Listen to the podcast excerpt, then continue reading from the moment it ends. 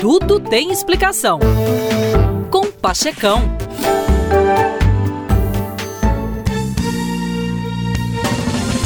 Você não precisa se preocupar com a pessoa barulhenta que se gaba de suas façanhas e exibe cada pequena conquista.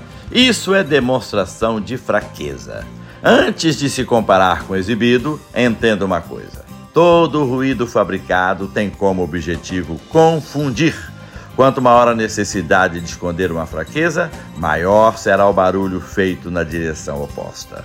É por isso que a rede social se tornou aliada do fútil, que a utiliza como recurso para criar ilusões de ótica e trapacear a realidade. Eu sou do tempo que as conquistas das pessoas eram consideradas uma inspiração e não um motivo para a promoção do ressentimento. Para o fútil, a rede social é parte da distração. Mas uma vez que o prego que se destaca é sempre o primeiro a ser martelado, Aqueles que estão trabalhando na construção de resultados sólidos devem enxergar a rede social não como inimiga, mas como parceira. Pois enquanto houver um fútil chamando atenção e se expondo ao risco, haverá a teu favor pelo menos dois para-raios, atraindo a maldição dos invejosos e o ataque dos ciumentos para longe das tuas conquistas.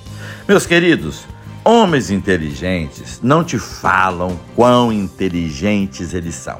Homens ricos não te falam que são ricos. Homens fortes não te falam que são fortes. Homens honestos não te falam sobre o quão honestos são. Vigaristas falam. Aquele que precisa se exibir para corresponder às suas palavras não é tudo que fala. Afinal, o homem que diz sou não é, porque quem é mesmo não diz. Falou legal? É isso aí, meus queridos. Bye, bye.